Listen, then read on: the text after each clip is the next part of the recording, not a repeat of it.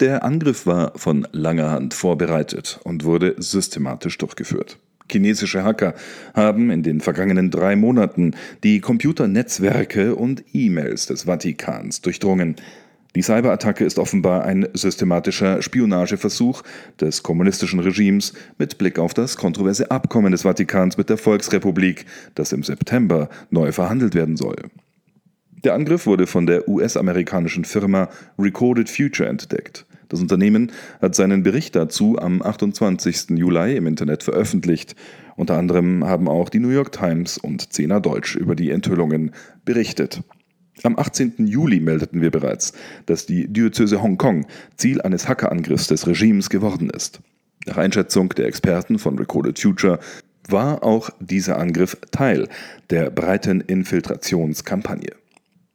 Es ist das erste Mal, dass Hacker, von denen die Cybersicherheitsexperten von Recorded Future überzeugt sind, dass sie für den chinesischen Staat arbeiten, öffentlich dabei erwischt worden sind, wie sie sich direkt in den Vatikan gehackt haben.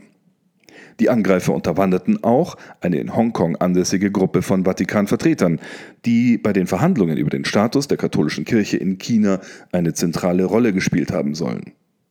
Die Angriffsserie begann bereits Anfang Mai. So wurde in einem legitimen Brief des Vatikans an Monsignor Javier Corona Herrera, den Leiter der Studienmission in Hongkong, eine Cyberattacke eingeschleust, berichtet Recorded Future. Es war tatsächlich eine raffinierte Täuschung, eine elektronische Datei, die aussah, als befände sie sich auf dem offiziellen Briefpapier von Erzbischof Edgar Peña Parra. Der Brief enthielt wiederum eine Botschaft von Kardinal Pietro Parolin, dem Staatssekretär des Vatikans. In dieser Botschaft brachte Parolin die Trauer des Papstes über den Tod eines Bischofs zum Ausdruck. Nun ist bislang unklar, ob dieser Brief gefälscht war oder ein echtes Dokument, das sich die Angreifer irgendwie beschafft und dann mit Malware verwoben haben. Dank des Angriffs verschafften sie sich jedenfalls Zugang zu den Computern der Kirche in Hongkong und zu den Mail-Servern des Vatikans. Recorded Future ist zu dem Schluss gekommen, dass der Angriff allerhöchstwahrscheinlich im Zusammenhang mit den Verhandlungen über die Verlängerung der Vereinbarung von 2018 steht. Es wird bekanntlich erwartet, dass der Vatikan und Peking im September Gespräche über das Abkommen führen, dessen eigentlicher Inhalt nach wie vor geheim gehalten worden ist, der aber eine Ernennung von Bischöfen regeln soll und insgesamt der Einheit der Kirche in China dienen. Die Vereinbarung wird als schwerer Fehler und als ein Debakel sowohl von prominenten Katholiken wie Kardinal Joseph Sen als auch von westlichen Menschenrechtlern und von Regierungsvertretern bewertet. Dennoch hat der Vatikan vergangene Woche angedeutet, mit dem Regime weiter verhandeln zu wollen. In einem italienischen TV-Interview sagte zuvor Erzbischof Claudio Maria Celli, einer der Hauptverhandlungsführer, dass der Heilige Stuhl, Zitat, diesen Schritt fortsetzen und voranschreiten will. Es war übrigens auch Celli, der im Dezember 2018, wie Zehner Deutsch berichtete, zwei Bischöfe aufforderte, Kandidaten der kommunistischen Partei zu weichen. Auch laut der US-Kommission für Religionsfreiheit hat der Deal des Vatikans dazu beigetragen, dass sich die Lage der Katholiken im Land dramatisch verschlechtert hat.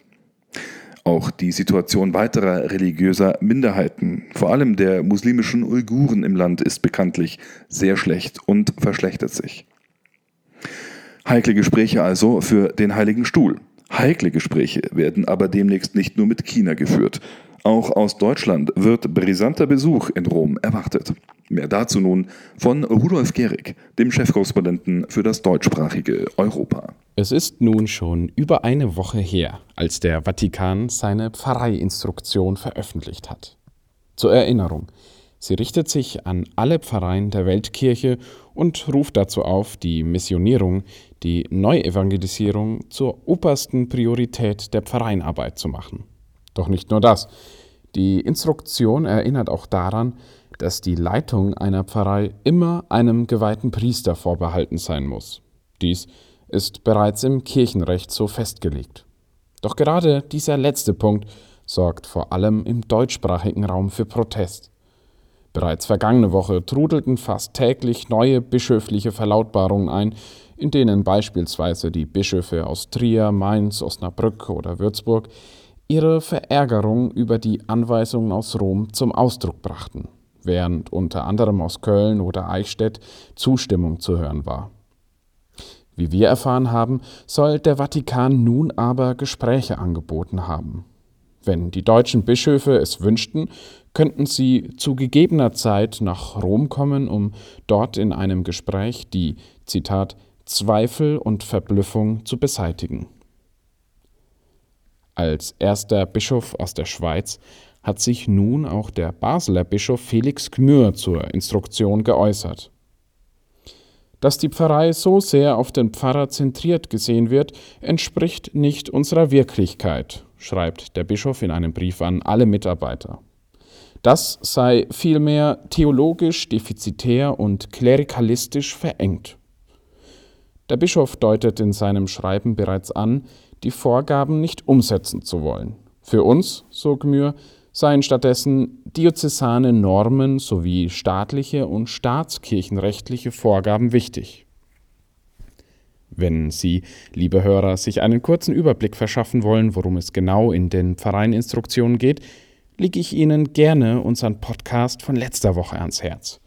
Dort haben wir uns bereits ausführlicher mit den Inhalten des Schreibens auseinandergesetzt. Intensiv auseinandergesetzt hat sich jetzt auch die Theologin Katharina Westerhorstmann mit der Grundausrichtung des sogenannten synodalen Wegs in Deutschland. Wie Sie wahrscheinlich wissen, wurde von Anfang an betont, dass dieser sogenannte Reformprozess als Reaktion auf den Missbrauchsskandal der Kirche in Deutschland ins Leben gerufen wurde. In einem Beitrag für die Herder-Korrespondenz hat die Theologin nun kritisiert, dass die Missbrauchsfälle teilweise instrumentalisiert würden, um eine Aufweichung der katholischen Sexualmoral zu erreichen. Dies sei, wie Westerhorstmann darlegt, jedoch unredlich. In der Diskussion werde immer wieder zu allgemein auf wissenschaftliche Erkenntnisse oder die Humanwissenschaften verwiesen, so die Theologin dass auch die Sexualwissenschaft und die Sexualmedizin häufig als Referenzquelle herangezogen werden, sieht sie äußerst kritisch, da diese, Zitat, wegen ihrer ambivalenten Geschichte gerade nicht zu den verlässlichen Partnern im Einsatz gegen Pädokriminalität und Missbrauch gehörten. Katharina Westerhorstmann nimmt übrigens selbst am synodalen Weg teil. Dort ist sie unter anderem Teil des Synodalforums zur Sexualmoral das den Titel trägt Leben in gelingenden Beziehungen. In ihrem Beitrag mahnt sie an, dass der innerkirchliche Diskurs beim synodalen Weg an Aufrichtigkeit gewinnen würde, wenn die Missbrauchsfälle nicht zum Vorwand der Liberalisierung instrumentalisiert würden. Westerhorstmann dazu wörtlich, Anstatt sich auf die Anerkennung von außerehelichen Geschlechtsbeziehungen, Selbstbefriedigung, homosexuellen Handlungen, künstlicher Empfängnisverhütung und die Kommunionszulassung zivil verheirateter Geschiedener zu konzentrieren, sollte man verstärkt Missbrauchsfälle mit Missbrauchsfällen vergleichen, wie es etwa die unabhängige Kommission der Bundesregierung tut. Insgesamt sei bei der Beurteilung der Sexualmoral der Kirche ein Ansatz der Kontinuität und nicht des Bruchs gefragt. Eine gesund gelebte Sexualität nach kirchlichen Vorgaben oder der Verzicht auf das Ausleben derselben sei daher keineswegs toxisch, sondern möglich, so Westerhorstmann. Wir von CNA Deutsch werden die Debatte um den synodalen Weg und um die Zukunft der Kirche in Deutschland für Sie weiter fest im Blick behalten. Unsere Analysen, Berichte und Reportagen finden Sie auf unserer Homepage unter www.cnadeutsch.de.